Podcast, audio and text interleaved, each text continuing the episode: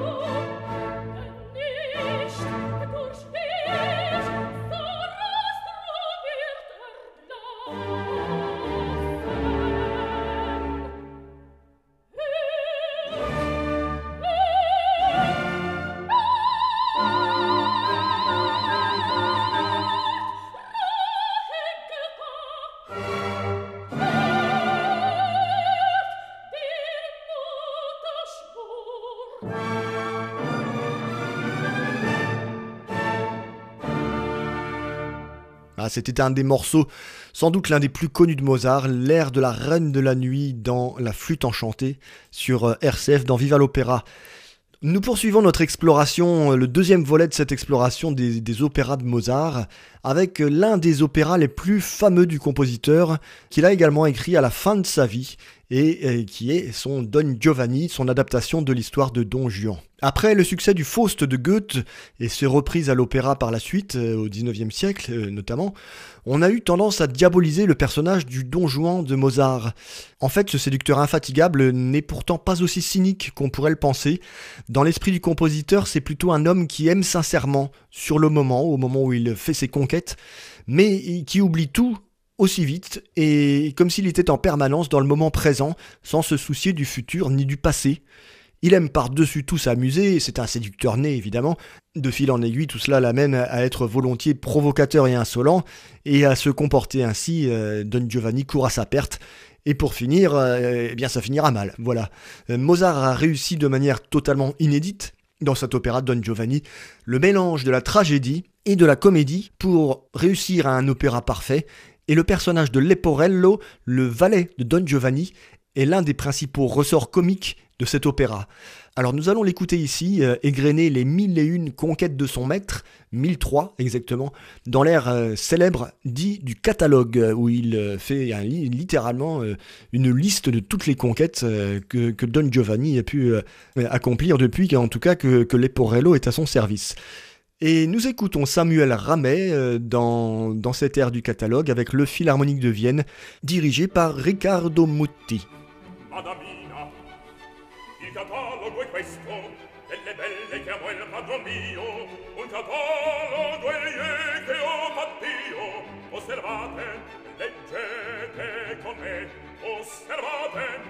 vincete con me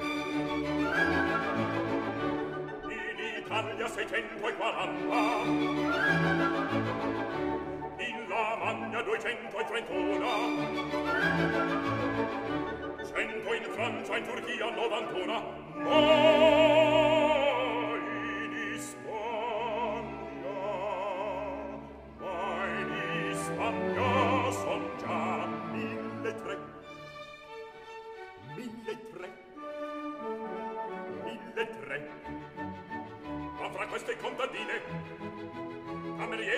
signorine, balcontesse, baronesse, marchesone, principesse e madone, d'ogni grado, d'ogni forma, d'ogni età, d'ogni di forma, d'ogni età. In Italia, seicento e quaranta, in Lavagna, duecento e trentuna, Certo in Francia, in Turchia, novantuna, ma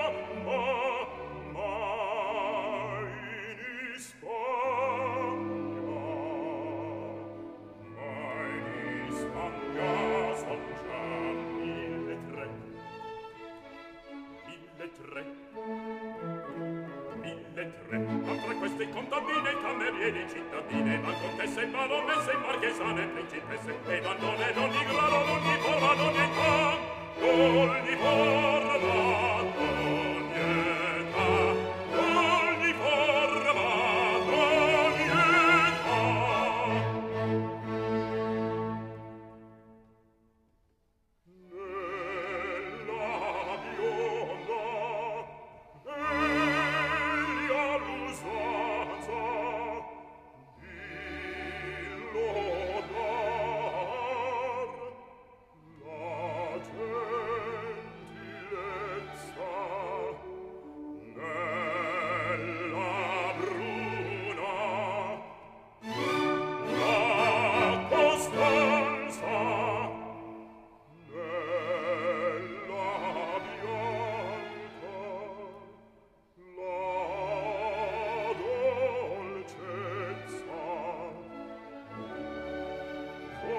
grerno lagra sopra vuol destare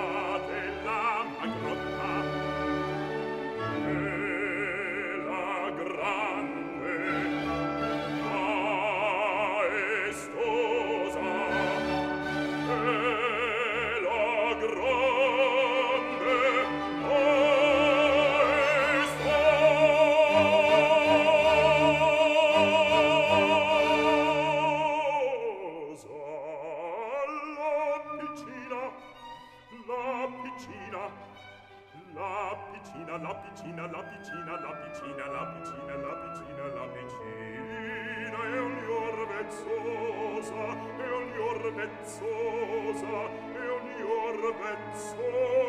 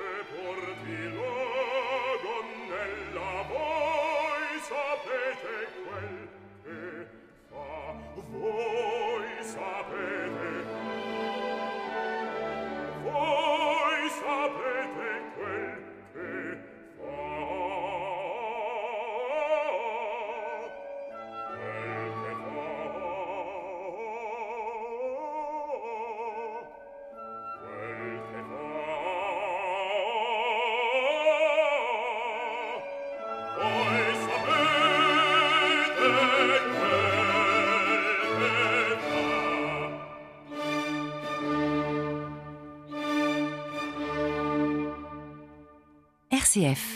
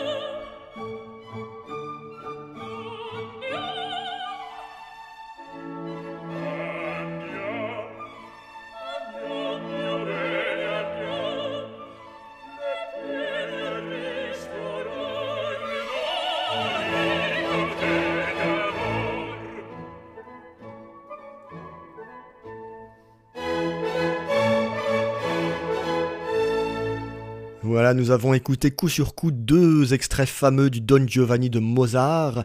C'était d'abord l'air du catalogue avec Samuel Ramet et puis le duo Lacidarem la mano avec William Schimmel et Susan Menzer, euh, toujours avec le Philharmonique de Vienne et, dirigé par Riccardo Muti.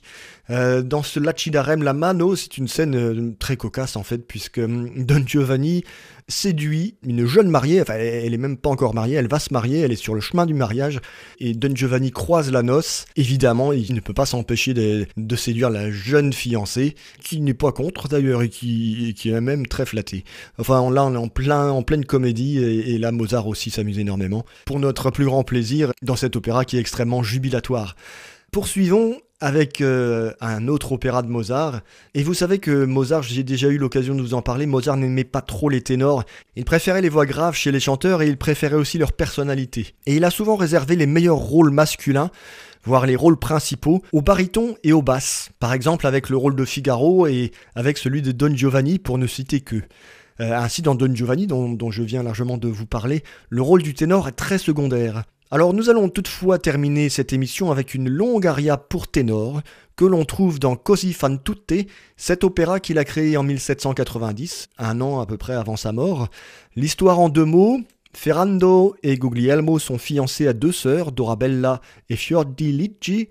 Afin de prouver à un vieux philosophe que leurs adorés sont fidèles, ils font semblant de partir à la guerre et ils reviennent déguisés en étrangers, et sous ces fausses identités, ils courtisent les deux belles. Mais bien sûr, leur plan déraille, chacun se retrouve en fait à poursuivre la fiancée de l'autre.